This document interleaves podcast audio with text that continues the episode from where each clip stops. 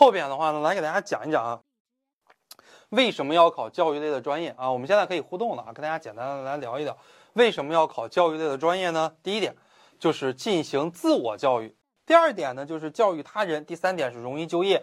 我跟大家讲一下，西方国家有两个必修课啊，跟我们中国不一样。我们中国政治和英语是必修课，大学的。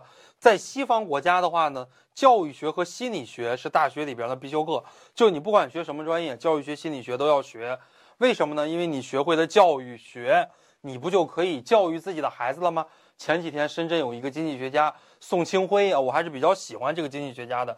经济学得好，教育学的不行，结果自己的儿子跳楼自杀了，怪学校压力大，幸好没在学校里边自杀。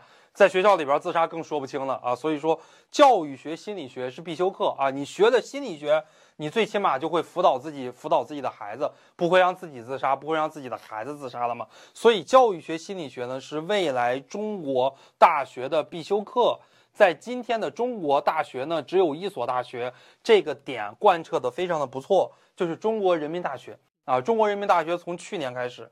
啊，去年还是前年，一九年啊，应该是一八年底、一九年初开始，教育学、心理学是所有学生的必修课，跟政治、英语具有同等重要的地位。所以这个其实都还是建议大家来考的，或者说我们只要是一个是一个学生啊，教育学、心理学多多少少都要学一点，其实是很有必要的啊。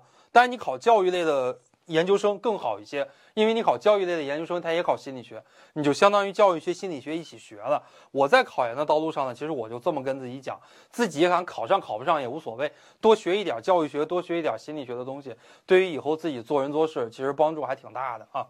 OK，我们来看一看啊，小学教育很好呀，小学教育是很好啊，呃，你不要觉得啊，小学教育毕业之后大概率只能进小学，对。大概率是只能进小学，但是小学老师工资非常的高啊，压力非常的小呀，不需要写论文呀，不需要加班呀，对吧？休息的时间非常的多呀，有什么不好吗？当一个小学老师，那我觉得当一个小学老师也蛮好的啊。